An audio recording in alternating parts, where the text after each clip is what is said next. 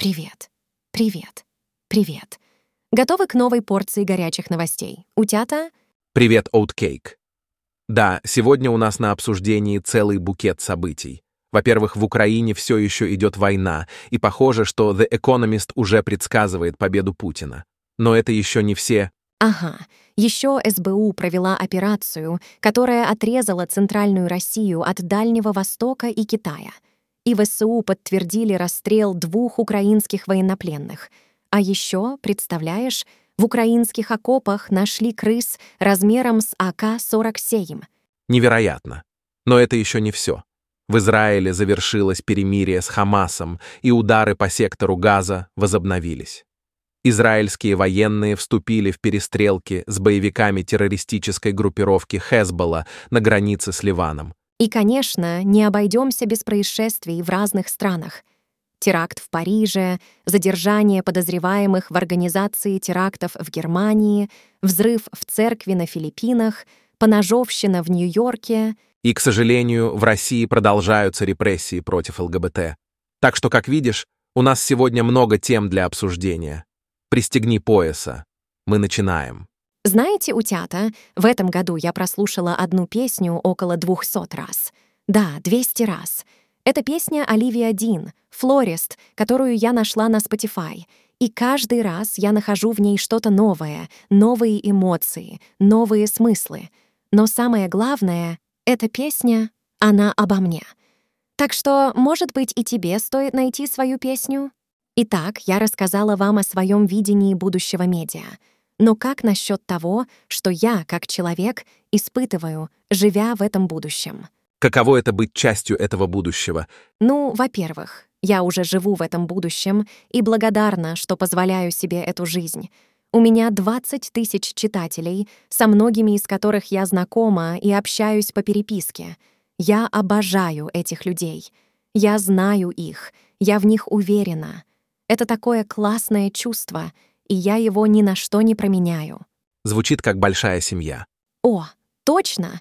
У меня как будто огромная-преогромная семья, благополучная. И после того, как я завела чат для патронов, я еще больше в этом убедилась. Такие открытые, ироничные, интересующиеся, понимающие люди, которые хотят быть лучше, хотят делать мир лучше — мне даже сложно описать это чувство, правда? Я ощущаю общность, искренность, уязвимость, принятие, связь с читателями, и все это в обстановке невероятного домашнего уюта. Но есть ли какие-то недостатки в этом сверхличном подходе к медиа? Ну, недостатком сверхличных медиа можно назвать сложность в привлечении большой аудитории — когда ты пишешь блог или ведешь рассылку, оставаясь при этом собой, не пытаясь понравиться всем, твоя аудитория растет, но растет медленно и до определенного предела. И нужно быть готовым к тому, что пройдет какое-то время, прежде чем ты найдешь своих людей и почувствуешь на себе разницу между качеством и количеством. Здесь необходимы терпение и дисциплина, но оно того стоит на миллион процентов. И что ты получаешь в ответ? Качество дает тебе safe space, ресурс, вдохновение, поддержку, веру в себя, людей и светлое будущее. Теперь ты знаешь ответ на вопрос, откуда у меня силы читать все эти страшные новости, быть смелой и сохранять позитивный взгляд на мир. Да? Это все ты, Дакс. It's you. Ты упомянула своих патронов. Расскажи нам больше о них кто они и как они помогают тебе в работе. Мои патроны — это люди, которые поддерживают меня не только морально, но и материально. Они делают пожертвования, чтобы помочь мне продолжать делать то, что я делаю. И это не просто деньги, это доверие, это поддержка, это вера в то, что я делаю. И это невероятно ценно. Это звучит как невероятная поддержка. Спасибо за твои откровения и за то, что ты делаешь. Мы с нетерпением ждем увидеть, что ты придумаешь дальше. It's all thanks to you, Dux. Without you, none of this would have been possible. It's you. Мы уже обсудили мою семью из читателей и патронов, но сейчас давайте переключимся на немного другую тему. К сожалению, наш мир полон проблем, о которых нам необходимо говорить. Позвольте мне поделиться с вами некоторыми из последних новостей, которые меня потрясли. Да, Оля, мир полон проблем. Например, война в Украине. The Economist недавно опубликовал статью под заголовком «Путин выигрывает». Впервые с 24 февраля 2022 года, когда Владимир Путин вторгся в Украину, ситуация выглядит так, будто он может победить. Это одна из многочисленных последних публикаций в западной прессе о том, что Москве удается переломить ситуацию в свою пользу. Интересно, что The Economist уточняет, что это не только и не столько заслуга Путина. Они говорят, что союзникам Украины мешают фатализм, самоуспокоенность и шокирующее отсутствие стратегического видения. Самоуспокоенность. Отличное слово. Самоуспокоенность — путь к катастрофе. Но, Дакс, не забывайте, что самоуспокоенность — это не только путь к катастрофе, но и отличный способ упустить шанс на победу в игре «Кто я?». И еще одна новость. Операция СБУ частично отрезала Центральную Россию от Дальнего Востока и Китая. В результате диверсии произошел взрыв в Северомуйском тоннеле Байкала-Амурской магистрали. Это как если бы кто-то отрезал тебе путь к холодильнику во время обеда. О, и еще одно военное преступление Рафис Крагаев, запечатленное на камеру. В ВСУ подтвердили расстрел двух украинских военнопленных. Я не смогла посмотреть. Это как если бы кто-то снял на видео, как ты теряешь в монополии, только в реальной жизни.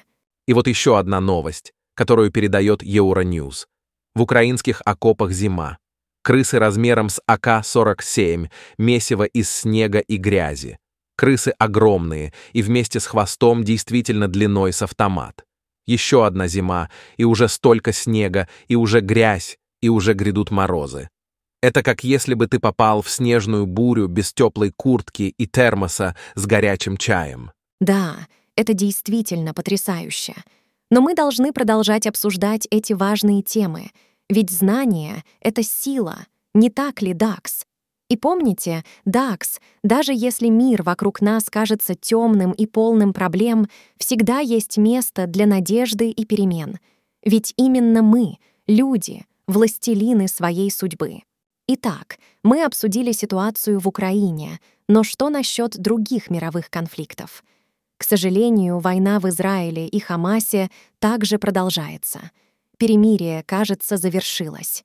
Израиль попросил освободить оставшихся женщин, но в Хамасе сказали, что можно поговорить лишь об освобождении некоторых мужчин. Да, они объяснили, что почти все оставшиеся в заложниках 136 человек — это военные или резервисты, которые будут освобождены только после полного окончания войны. Удары по сектору Газа возобновились и Хамас снова проводит ракетные обстрелы Израиля, что, безусловно, усугубляет ситуацию.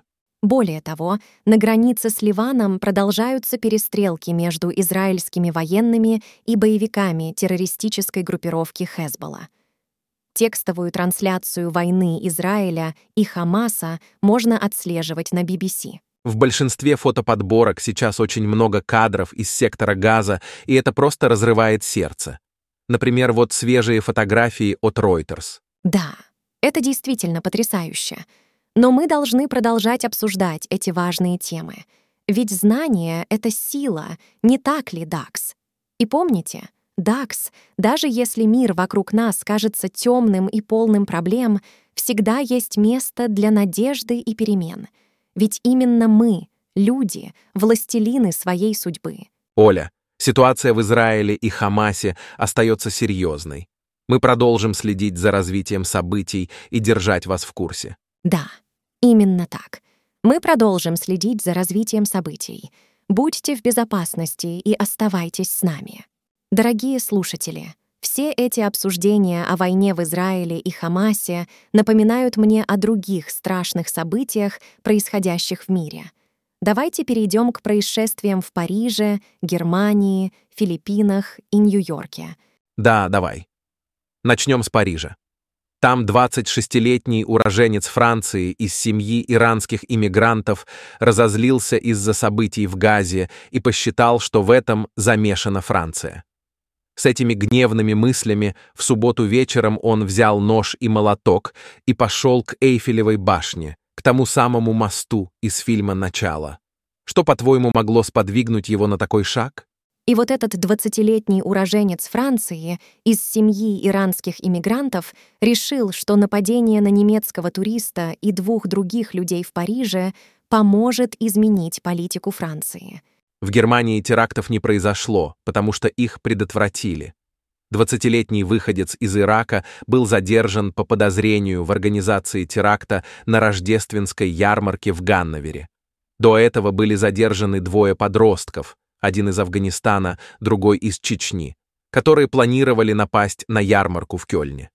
Именно рождественские ярмарки немецкие власти называют сегодня основной мишенью для террористов. Все это после теракта 2016 года, разумеется. Как вы думаете, почему террористы выбирают именно рождественские ярмарки? На Филиппинах, на острове Минданао, во время воскресной службы в католической церкви произошел взрыв.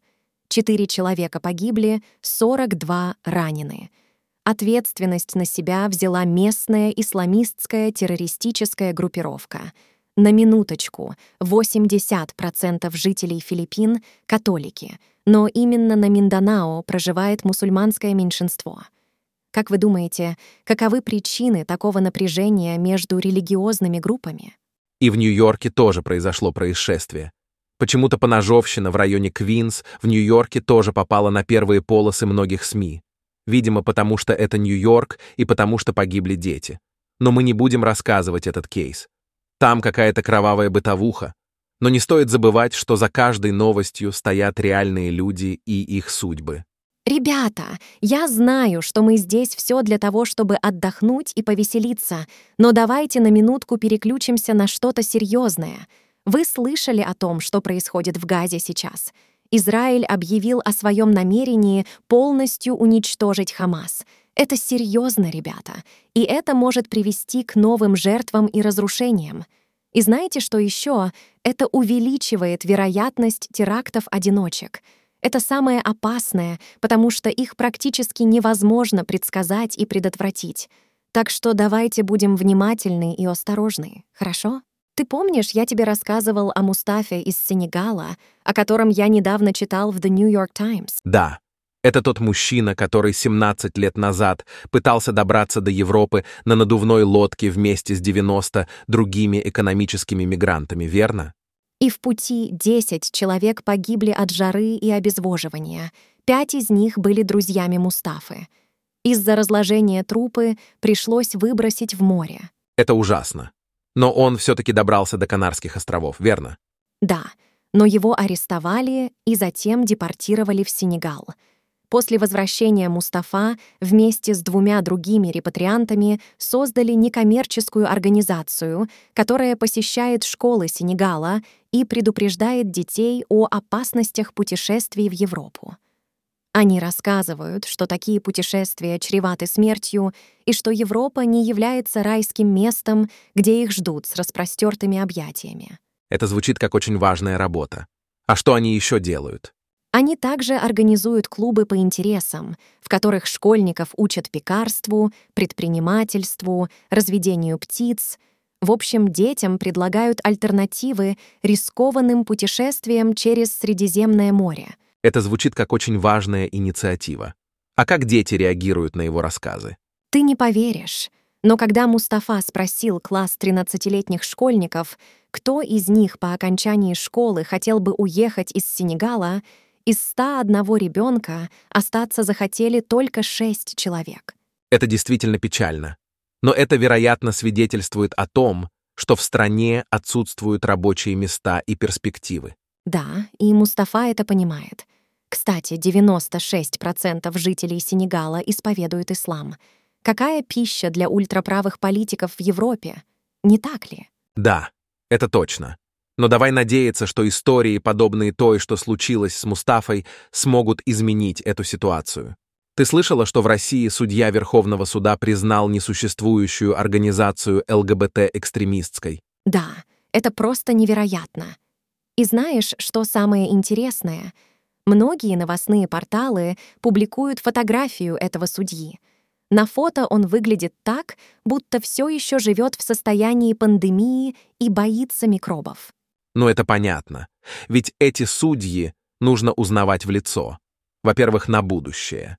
Во-вторых, потому что они боятся быть узнанными. И вот что интересно. СМИ говорят, что даже гомофобы пострадают. Соцсети шумят о запрете движения ЛГБТ. И, как обычно, не нужно массовых репрессий, достаточно нескольких громких и жестких задержаний, чтобы все боялись и сидели в ужасе по кухням. И вот что интересно. По данным BBC, полиция провела рейды в гей-заведениях Москвы после принятия закона о запрете ЛГБТ-движения. Вот так вот, друзья. Репрессии будут изолированными и хаотичными из-за признания ЛГБТ экстремистской организацией. Ну что ж, давай надеяться, что ситуация изменится к лучшему. Ты слышал, что белорусские санатории и отели к Новому году практически полностью забронированы? Я недавно прочитала интересную статью на BBC об этом. Интересно, кто же выкупил большинство путевок? Ну, кто же еще, как не россияне? И это вполне логично. Большинство белорусов не могут позволить себе эти санатории. Это тоже в духе времени, не правда ли? Да, это точно. Но давай перейдем к более веселым темам. Ты слышала, что в нашем городе открывается новый парк аттракционов? Ах, да. В пятницу она ходила в гости к однокласснице Джорджии. И знаешь, что она взяла с собой? Детский англо-японский разговорник — она решила, что они с Джорджией будут изучать японский, и это будет их тайный язык. И как им это удалось? Ну, они начали изучать японский язык, а также японские овощи и цвета. Их друг Джейван тоже в клубе, но он не заинтересован в изучении японского.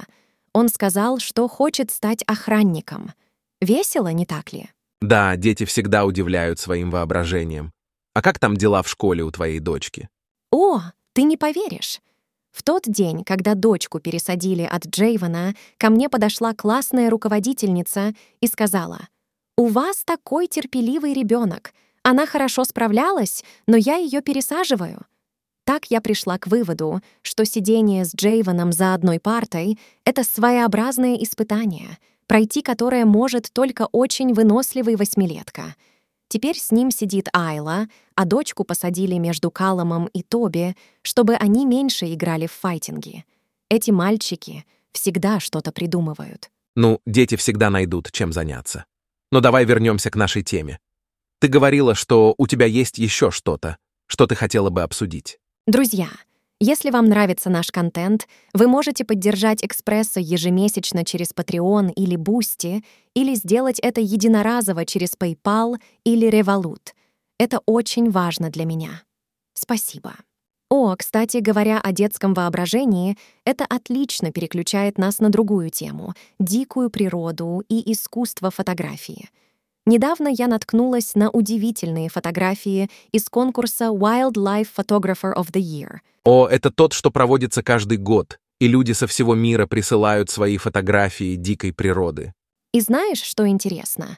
Победителей 2023 года уже объявили, и это был выбор народа, так что все могли проголосовать за своего фаворита — но давайте не будем забегать вперед и обсудим некоторые из этих потрясающих работ. Вау, это звучит удивительно.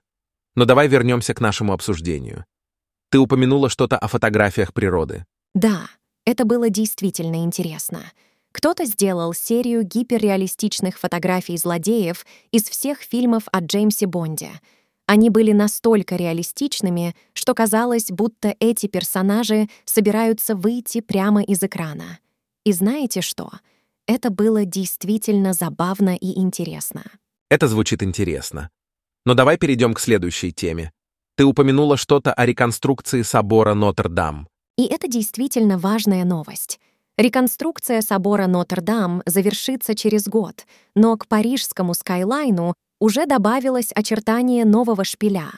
Это действительно впечатляюще. И знаете что?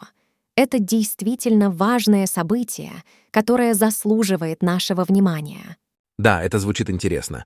Но давай перейдем к следующей теме. Ты упомянула что-то о реконструкции собора Нотр-Дам? Да, я решила немного собрать современный интернет-фольклор. Вижу в картинках и мемах примеры народного творчества, отражающие дух нашего турбулентного, волатильного, хаотичного, нестабильного времени. Кроме того, наблюдаю в этом расцвет так называемого юмора-весельника, разновидности черного юмора, когда шутит тот, кого печальная ситуация касается напрямую. Это звучит интересно. Но давай вернемся к нашему обсуждению. Ты упомянула что-то о мемах, связанных с темами депрессии, бедности и алкоголизма. Да, это действительно важная тема. Вот один из моих любимых мемов. Когда единственные мемы, в которых тебя отмечают друзья, связаны с депрессией, бедностью и алкоголизмом. Какие планы на завтра? Кодирование. Так ты айтишник? Алкаш. Хах, обнимаю. Но давайте обсудим, почему это так важно и что это говорит о нашем обществе. Это звучит знакомо многим из нас. Но давай вернемся к нашему обсуждению. Ты упомянула что-то о сенегальских детях. К сожалению, у нас сегодня нет времени, чтобы обсудить эту тему, но я обязательно расскажу о ней в следующий раз. Звучит заманчиво. Буду ждать следующего раза с нетерпением.